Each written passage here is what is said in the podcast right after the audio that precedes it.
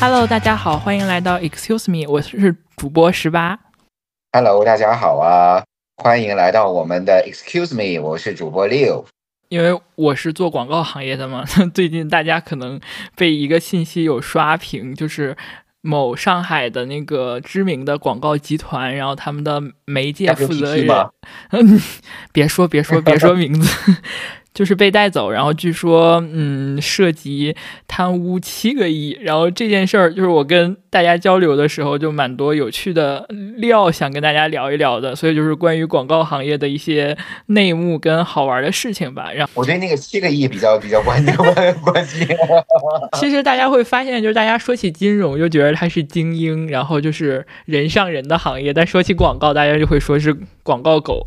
就是我一直觉得，就是广告是个利润很薄的行业，因为现在整体，呃，就是国内的广告整体是非常卷的，然后卷完了之后，大家肯定会在价格上，呃，去放掉很多价格，所以它。正规的利润率其实是很低的，然后所以那个是信息出来的话，因为就是是我们行业内的嘛，其实我们会稍微早知道一点点信息。然后当时我就在跟我同事感叹，就我一直觉得广告是个赚不到太多钱的行业，就比较适合有梦想又没什么家庭负担的人来从事。呃，事实上也确实是这样，但这件事真的打开了我的认知，原来就是是我们格局小了，它不是赚不到钱，是因为。嗯，就是大家赚钱的地方，可能大多数人都不知道。但是确实，就是这两年大家也会看到一些讨论，就是为什么有一些特别烂的广告也可以说上到，就是能出现在能能上线，或者说是出现在大家的视野里。然后，呃，就是因为广告这条产产业链，首先它是一个，它不像刚才六说的金融行业，就是你们是有数字来衡量的。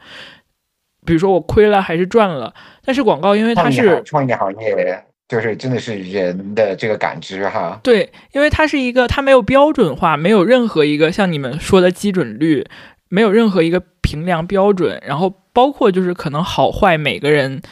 都没有办法说去完全做主的去决定它，所以它就是一个个人意愿特别强的行业。说白了，就是可能甲方的老板或者负责人能拍板的人觉得你是好就是好，你是坏就是坏。然后，嗯，这个决策人在我们现在这个体系里，他不见得是一个真的有审美或者有广告眼光的东西。所以大家有的时候可能会看到出街的一些垃圾广告。我觉得这个是整个行业一个。非常致命的问题就是这个行业并没有，而且现在这个趋势越来越明显，就是并没有特别多的专业的人来从事它，因为它赚不到钱，然后也没有什么，就是没有什么天花板太低，因为你在做乙方服务。我觉得天花板不低呀，然后如果好的创意做出来的那种广告，真的天花板不低呀。但是，嗯，就是你如果为作品负责的话，你很有可能在报酬上，就是因为。呃，做广告的是乙方嘛？作为一个乙方服务，你要首先满足甲方的一个意愿。你如果想坚持你自己作品的话，你肯定可能就会得罪甲方，那你这个广告甚至都没有办法上线。天呐，然后那这不就是劣币驱逐良币的这种？对，所以我觉得现在，嗯，就反正就我一个从业者而言，我觉得这个现象是非常明显的。然后。嗯，就这两年也看到很多朋友离开或者是进入这个行业，然后其实，在社交媒体上，广告行业也讨论的蛮高的嘛。就是刚才 Leo 就是你说了，呃，差不多金融行业的起薪，但你知道，就是我觉得这家公司你肯定知道，但我就不说了，也是 WPP 集团旗下的，它可以说是就是世界上最厉害的广告公司，应该可以这么说吧。然后它的毕业生起薪是六千块钱。那怎么活呀？而且是在一线城市，而且就是这种毕业生，呃，虽然他的呃就是那个招聘条件不像前几年那么苛刻了，但是，呃，就还是相对来说还是比较高的，就不是那种什么什么大学都能进的那种，就是所以说它整个行业就很难吸引到人呀。然后基本上你如果在广告行业做得好的话，你再换一个赛道是很容易获得成功的。然后其实现在大家就会发现，现在尤其是一些新的消费品。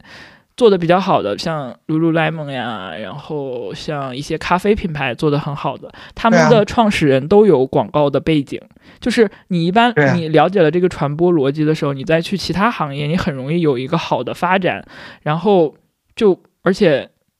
不管薪酬呀还是社会待遇都会有很大的一个提高。所以整个行业，它就跟你说的金融行业完全相反，它是对人才没有任何吸引力，因为你很难从这个行业再。得到什么？然后就是这次这个新闻发酵的这个点，现在确实有一个比较大的另一个问题，就是不透明的这个问题。就他为什么可以贪污掉那么多钱？就是因为这条产业链没有干净的地方。正因为他没有判断标准，然后监管也不像金融那么的严格，或者说。呃，就是没什么监管吧，就整个行业很混乱，因为你只要搞，你只要取得那个那个关键人的认可，那你可能你的方案就能通过，你的投放就能通过。但是这个认可可能是因为他他觉得你方案做得好，但是大部分可能就是有利益关系，所以这一点真的是挺损害整个行业的一个发展的。但是我记得我之前有看过一些广告的这些项目啊，或者是什么，然后它的评判标准不是一个就是可以量化，还有一个比较科学的理论组成的这样的一个评判标准吗？嗯，这个这个是有的。其实，然后现在这个评判标准模糊，还有一个点就是，呃，我们都会发现，就是我们现在传播平台越来越多了。像以前，比如说，就是其实就有纸媒跟户外媒体两种。传播媒介，那你一条广告曝光之后，真的会对你产品的销量带来一个非常直接的帮助。然后可能就是在那个呃，我们很能可能有印象的，就是那个脑白金那个时代。那个时代，你基本上如果你有钱，在央视做一条广告，然后你的销售立刻会爆掉。然后其实我们现在看到的很多大的品牌，像蒙牛啊、伊利，都是在那个时代起来的。所以那个时候，呃，在广告这个投入上是。有能明显的产出比的，我今年投了投了一百块的广告，然后我的销量增长了两倍或者三倍。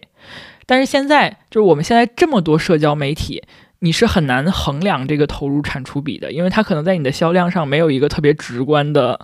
影响，这也是很客观的一个方面。把时间把时间周期拉长，比如说一年，我用一年的时间周期来评判。我的投放什么的，呃，对于我的销量的影响，这个其实也是能量化的呀。嗯，这个现在只有就是，呃，特别大的品牌才能做到，因为小的品牌，现在我们一个产品因素影响太多了，比如说你的价格，你的价格就是比，呃，你的整个行业的这个价格都高，那你怎么投广告你也卖不出去。所以就是，呃，其实就是一个由卖方市场向买方市场的一个转变，因为像。呃，传统媒体那个时代，就是大家都不互相了解信息，然后你只要有好的产品，然后一打广告，然后消费者都知道了，然后大家都去买，然后它就卖出去了。但现在就是整个消费市场，它的复杂度其实是高了很多的，所以它完全没有办法，完全没有办法去评价。然后包括就是现在你也你也你也自己做公司嘛，然后嗯也能了解，就是假如说你现在想去。拿一笔广告费去进行一个投放，你肯定是希望就是我投完之后是有客户来，就我能获得我的客户，然后这就是一个 R R O I 的概念嘛，就是一个转化率。但其实，在广告去衡量这个转化率，它有的时候有些度是完全没有办法把握的，因为就像我刚才说的，可能会涉及到你的产品、你的服务，然后最终去影响你的成交。那广告只是里面很小的一个因素，在我们现在这么复杂的。这种消消费的社社会环境下，它已经完全不能变成唯一的途径跟理由，所以它就很难衡量。然后你当前就做生意越来越难，是吧？对，就是其实其实包括有一些大品牌，然后像可口可乐这种，它的大面上确实有一个明显的增长指数，就是呃，如果我今年花的广告费用低的话，那我明年或者是后年。嗯，肯定是会有一个销量下降的一个滞后效应的。这个，因为他自己买过单，所以在他的品牌体系里是有这种认知的。那他一般会对于削减他的广告预算特别的克制。但大多数品牌都做不成像可口可乐这种规模跟成熟度，就并且它产品量也少，产品的这个也是比较单一的量，单一的产品。对，然后那稍微有点问题，它首先砍的就是广告的预算。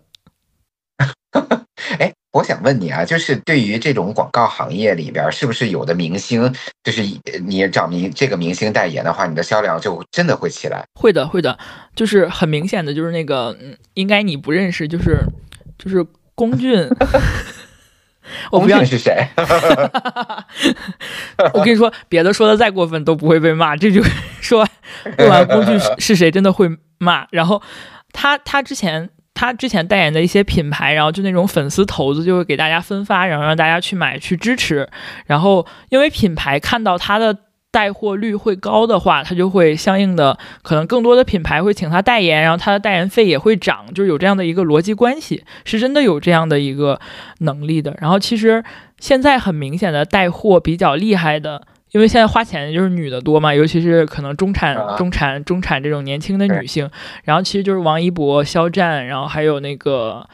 呃龚俊这种流量明星是比较有带货效应的。哎，那王菲呢？嗯，就是她不是属于能带货那一挂的。她她是就是我其实听过一个，就是说这种呃创业圈里面的一个奇闻哈，就是王菲几年前她不是代言了一个内衣嘛，那个内外的那个品牌，那个品牌其实在她代言之前，真的就是估值也没没几个钱儿，然后呢。就是各种各样的呃不起眼儿，但是就是她一进来，然后这公司就发了，对，就爆了。内外是一个很值得，就是它是一个很典型的新消费品牌的公司。然后王菲应该是帮他带了一波知名度，但我觉得他之所以爆，就是。呃，他的可能代言人的知名度是他的一个引爆点，但他之所以可以火起来，是因为你会发现他就是为新中产女性量身定做，或者说就是精致城市精致女性量身定做。然后，因为其实我们有部分的参与过他的一些广告片，就 TVC 的拍摄，这个其实我蛮推荐你去看一看的，就是因为他的那个广告片就非常完全聚焦。TVC 是什么意思？啊，就是广告片，你可以这样理解。OK，然后 OK OK OK，就是他完全，广告片，他他他他就是属于那种他不需要，嗯，不喜欢他的消费者，他只要会喜欢的他那部分消费者，虽然很少，但是他牢牢抓住，然后。那不就 Lululemon 吗？对，其实它跟 Lululemon 很像，很像。然后包括就打造方式，只不过是内外会更情绪向一点，就它的营销工具会更组合。然后 Lululemon 它是另一条线，就是它可能是偏，它是找对了那波引爆点的人，但内外就是它的内容做的深入它的目标人群的一个心智。所以就是，嗯，但是它这个代价是特别高的，就是内外的一条广告片的。报酬是很少有品牌愿意出这笔钱的，所以就是 真真的也想跟呃，就是我在服务过程中会很有的时候会很忍不住想跟甲方说，就我坦白讲，我觉得你这个预算跟你的预期。就是太不匹配了，然后他会要求，因为他预算很低，然后他又想要很好的效果，这本身就不是一件符合物物理定律的事情。因为你一般你要拍出那种效果，它的就是器材呀、人员呀都需要要求比较高，这就是你的低预算完全没有办法匹配。然后那就是就是这个就是国内做生意既要又要还要嘛，对吧？甲方爸爸真的是既要又要还要，甲方爸爸真的是爸爸呀。对。嗯，所以所以我会觉得就是整个行业，但是广告行业，因为我们有一些就是我自己从业之前是有一些海外的经历的，嗯，海外会好一点，然后国内会尤其严重。对啊，就是其实国内我觉得做生意还是就是这种信任感啊，就是双方甲方乙方之间的信任感真的没有建立起。对，反正我在国内的感觉是这个样子，是信任感。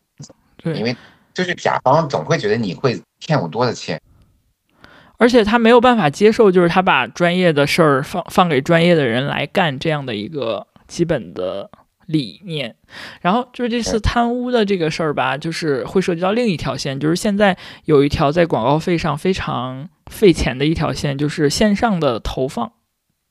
就是因为像大家现在看到的一些什么今日头条的广告呀，然后腾讯就是比如说我们微信的广告啊，这都是属于信息流的投放，它是可以，呃消耗大量的钱的，就是你有多少预算都可以都可以撒掉，然后也是一种新兴的广告形式吧，所以真的是一个呃重灾区，但确实是就是。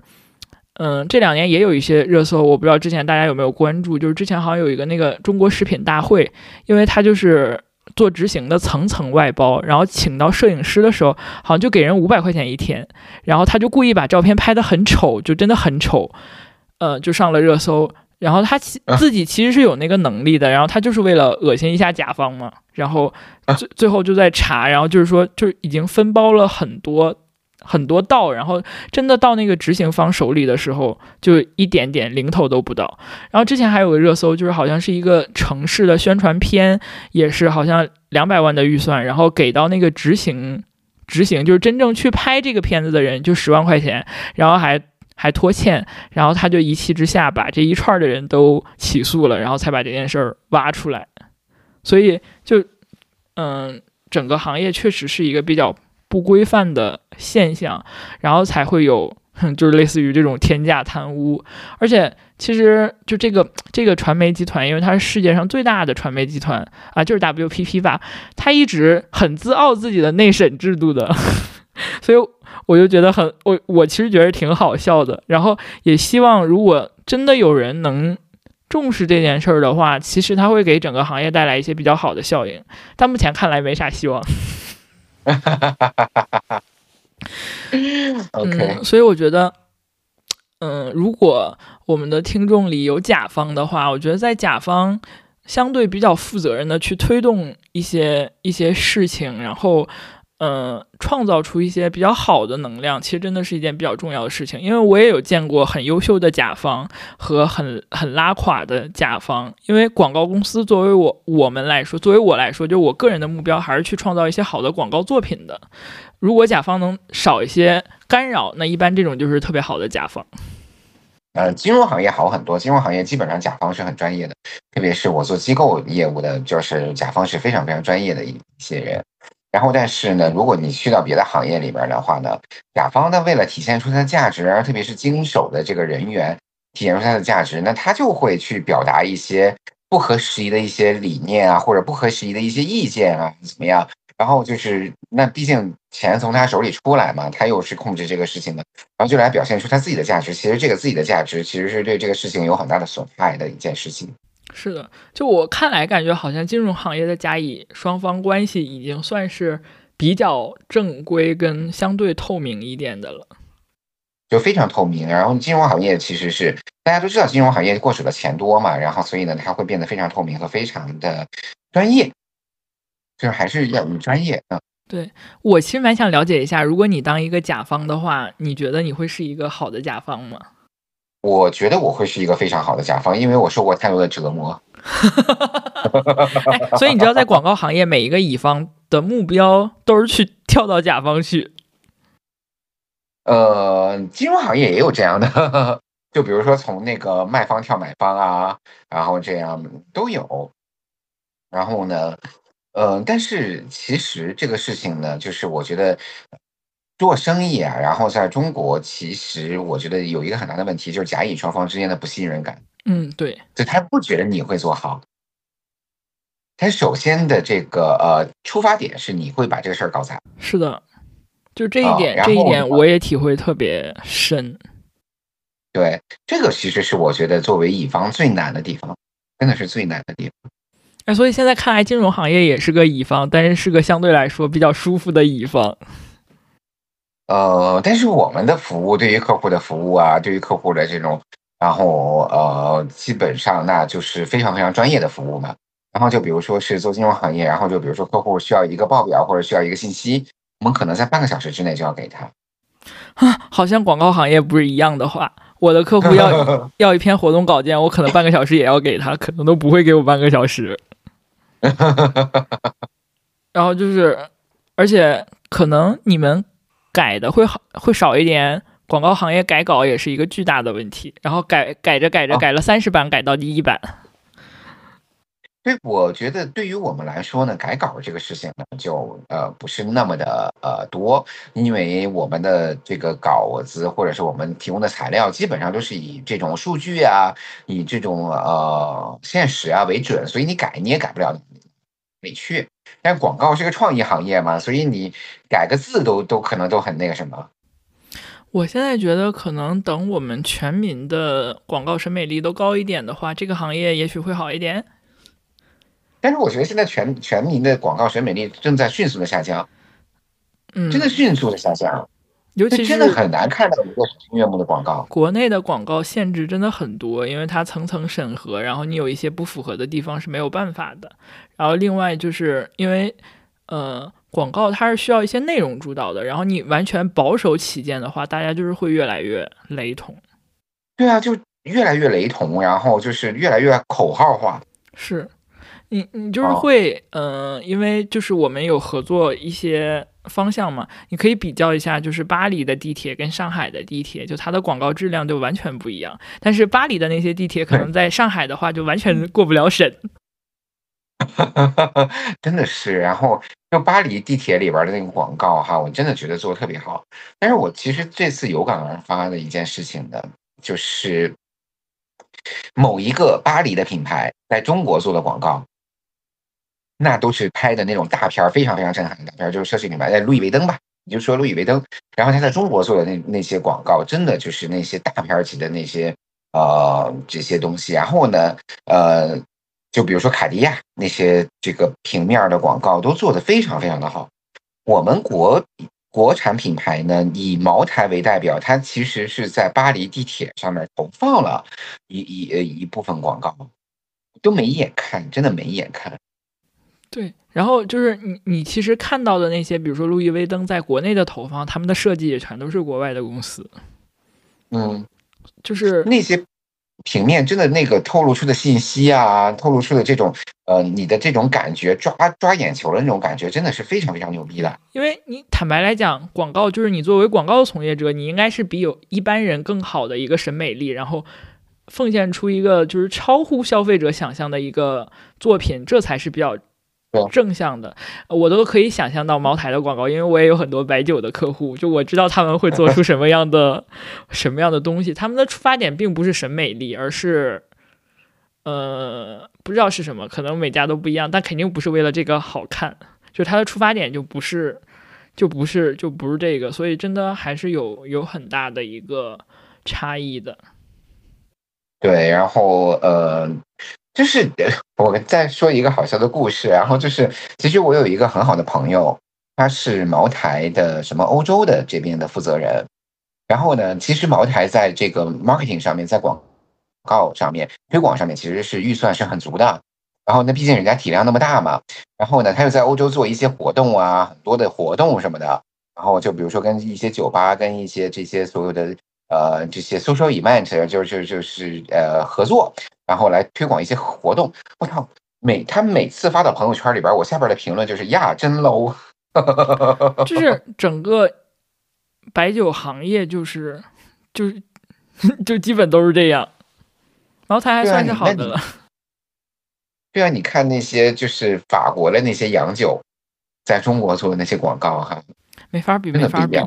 对。对，我就到现在都记得那个人头马，那个 XO，人头马一开，好运自然来，这话真他妈牛逼。是那个时代真的是广告很黄金的时代，然后这句 slogan 在那个时代是可以，你是可以收钱的，但现在你给一个品牌做 slogan 的话，很有可能他就会让你免费给他做。就还是要钱啊，就是好的。所以，就是其实现在有一个很那个热门的话题，也就是大家老说 f o A 已死，就是 f o A 代表的就是那个，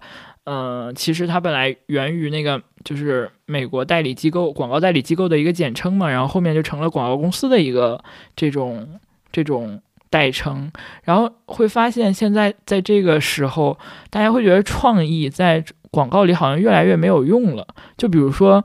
其实我跟很多朋友交流过，就是你的一个广告完全没有创意，但你的曝光量足够大，比如说像电梯广告这种，就你只要花钱，然后你的广告不需要有什么创意，你只要就是重复你自己的品牌名，重复、重复、重复、重复、重复，就也可以获得曝光，然后其实也可以被记住。所以，呃，就一个最应该有创意的行业，然后现在他已经不尊重创意了。那就比如说是，如果是一个非常有调性的品牌呢？嗯，其实就是像我们觉得，可能像奢侈品，可能有一些新消费品，它是非常有，呃。呃，高级感或者自己的调性或者自己的这种品牌风格的，那他就一般一般能做到这种的品牌，它会有特别成熟的这种广告体系，它就会有一些广告，就是他知道，就是他可能投放之后对它的销量的促进不是立刻见效的，就比如说像很多奢侈品，他没指望说有人看到了你这个广告，然后他就来买奢侈品，他更注更注重的是一个品牌效应，这样的话，他在广告上的预算就是非常。合理和科学的，他就可以找到一些一线的广告公司，或者是像他，呃，像这几年会有一些特别优秀的创意热店来帮他们做广告。但大多数品牌就是希望在创意上不要花钱，他就会直接找电梯广告这种，因为电梯广告这种可能就是我，呃，他投放多少钱，然后我就帮你做这条视频，但是他一定是没有创意，然后就是你的品牌名称循环循环循环循环这样，但。确实，它最后也能达到一些效果，所以你会发现你在电梯广告里不很少能看到奢侈品或者是有些比较有调性广告的产品。对对对对，基本上没有，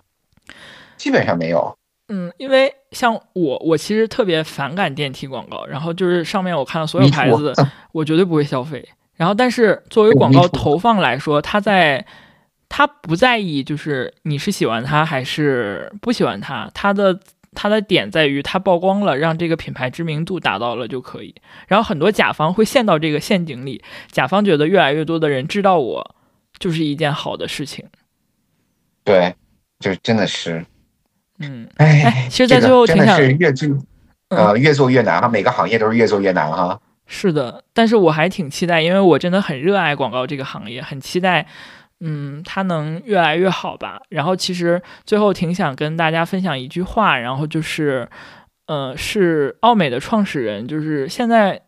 广告行业的一个大咖吧，奥格威的一句话，他是说，就是广告的本质其实就是 sales all else，就是一切都是为了销售。我觉得，就我现在也依然相信，就是好的内容跟好的创意是可以真正为你带来销量跟。消费者的，但这个行业现在发展实在是差强人意。哦，我其实挺羡慕你，还是热爱自己的行业的。我现在对金融行业没有任何的热情。嗯，那可能就是，呃，但是就像我之前说的，我觉得确实是因为，呃，如果我现在比如说需要养家或者有经济压力的话，很难在这个行业坚持下来。因为很有可能就是我未来十年的收入跟现在不会有任何区别，所以这个行业可能嗯就挺就挺夕阳的，哈哈哈。好啦，这期 就是很很很高兴跟大家分享了一下我自己的行业还有 Leo 的行业的一些新鲜事儿，然后就是如果大家有。我们俩这两个行业的一些感受也欢迎补充。那关于你们的行业有一些新鲜事儿的话，也欢迎跟我们一起交流一下。嗯，每个行业都有每个行业的光明一面跟黑暗面吧。然后祝大家喜欢自己的工作，然后也有一个发展特别好的行业与未来。拜拜，拜拜。